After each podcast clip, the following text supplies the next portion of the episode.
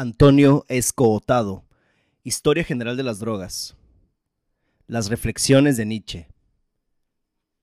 Aunque la tónica novecentista sea un rendido entusiasmo ante las drogas psicoactivas, desde Platón y Filón de Alejandría, quizá ningún filósofo había abordado la cuestión tan profunda y minuciosamente como Nietzsche. Sus reflexiones, que bien pudo conocer William James, son sin duda el antecedente próximo de las que hilvanarán luego Aldous Huxley y Junger, así como sus epígonos.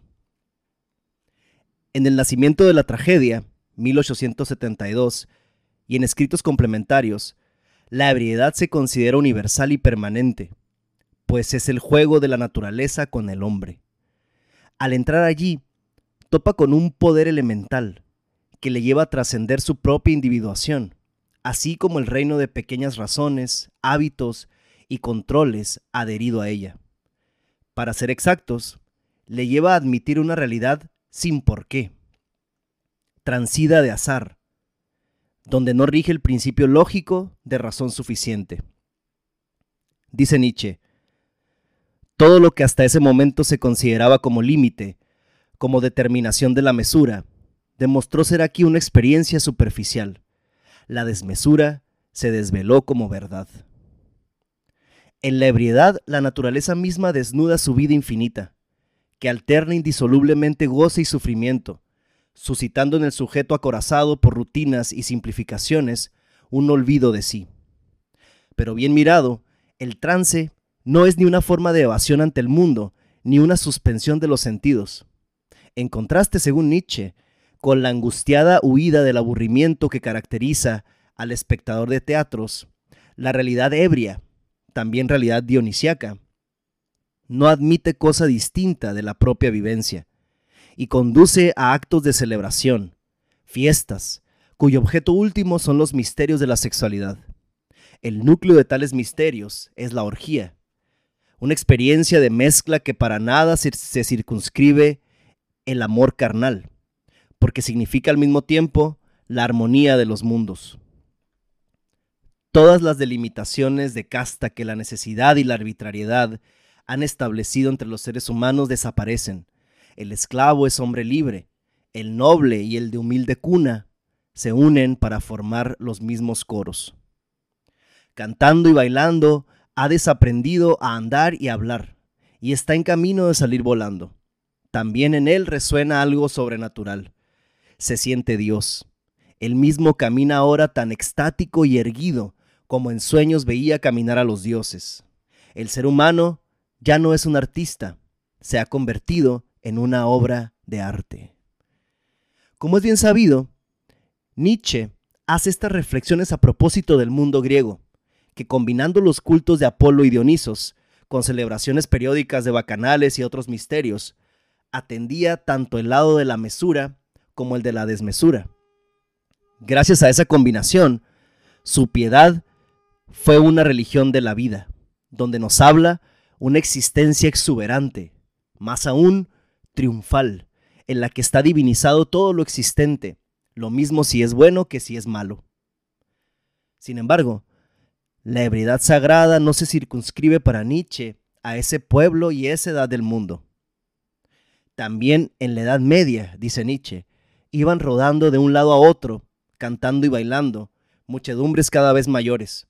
En esos danzantes de San Juan y San Vito reconocemos los coros báquicos de los griegos, con su prehistoria en Asia Menor, que se remontan hasta Babilonia y hasta los haces orgiásticos. Hay hombres que por falta de experiencia o por empobrecimiento de espíritu se apartan de esos fenómenos como de enfermedades populares, burlándose de ellos o lamentándolos, apoyados en el sentimiento de su propia salud. Poco sospechan los pobres, desde luego, que qué color cadavérico y qué aire fantasmal ostenta precisamente esa salud suya, cuando a su lado pasa rugiendo la vida ardiente de los entusiastas dionisiacos. Cabe preguntarse qué habría pensado Nietzsche de las comitivas populares, tan musicales, en nuestros años 60 y 70. Lo indudable con todo es que marcó una distancia abismal entre la ebriedad griega y la bárbara. Dionisos se presentaba inicialmente a los griegos como un extraño terrible, capaz de reducir a ruinas la casa que le ofrecía abrigo, aunque al mismo tiempo como verdad inapelable de la vida. El genio helénico fue integrar en el orden político la turbulencia de los ritos orgiásticos, transformándolos en fiestas de redención y reconciliación con la naturaleza y la humanidad. Se pactaba así un acuerdo con el poder elemental, evitando las devastaciones que cualquier represión suscitaría. El propósito de los griegos no podía ser en modo alguno sofocar el estado dionisiaco, y menos aún suprimirlo. Era imposible un sometimiento directo, y si era posible resultaba demasiado peligroso, pues el elemento interrumpido en su desbordamiento se abría paso por otras partes y penetraba a través de todas las venas de la vida. Por contrapartida, la ebriedad bárbara no sabe extraer la fiesta de estremecimientos violentos y crueles, hostiles por naturaleza a otros humanos y a lo divino mismo. Cuando esa barbarie es vencida, la fiesta combina indisolublemente el eros y la filía, la concupiscencia y la amistad, mientras al mismo tiempo celebra lo sacro y eterno. Es curioso que, en línea con sus propios planteamientos, Nietzsche se detenga también en la resaca de la ebriedad. Si lo consustancial al ebrio violento o embotado es arrepentirse del exceso e incluso prometerse enmienda. Lo consustancial a quien conoce la ebriedad superior es un sentimiento totalmente distinto. Al caer desde la realidad dionisiaca a la rutinaria, siente que todas las cosas se estrechan y parcializan, que el mundo se reduce a un horizonte de barreras. Aunque haya una mediación de sueño, el elemento letárgico, la irrupción de la conciencia habitual. Ve por todas partes lo espantoso o absurdo de ser hombre. Esto le produce náusea. Naturalmente, cabe temer esa resaca, y no tanto aquella que caracteriza al bárbaro. Pero semejante temor no es sincero, porque la náusea de sentirse otra vez limitado, inserto en una burbuja demasiado angosta que flota sobre un océano de desmesura, supone una previa experiencia de inmensidad.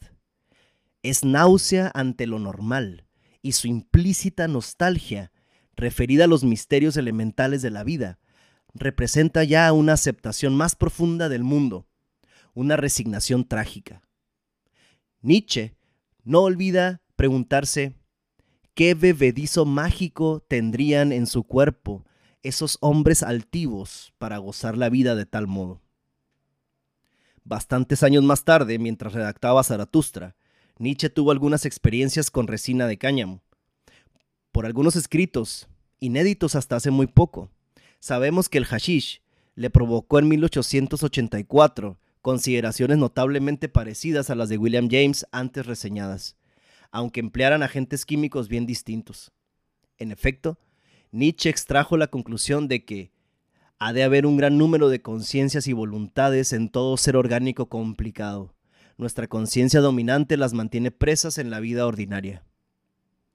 Dicho de otro modo, el entendimiento de la vida ordinaria asegura una ralentización del acaecer psíquico. La conciencia de vigilia es como una válvula reductora de la percepción y la emoción, que solo deja pasar una pequeña parte del mundo real, la parte pragmática. Es ahí donde el hashish opera, pues con él llegan a verse muchas más cosas que de ordinario en el mismo lapso de tiempo. Todo depende entonces de la perspectiva que cada cual adopte ante el filtrado que denominamos vigilia. La vida ordinaria nos ahorra, o quizás sería más preciso decir que nos hurta, la prodigiosa velocidad de los procesos mentales. Evidentemente, ahorra en un sentido tanto como hurta en otro. Si el ahorro se refiere a la ebriedad bárbara, no será vano. Si se refiere a la ebriedad en general, y muy particularmente a la dionisiaca, difícilmente podrá imponerse sino, sino mediante un hurto previo.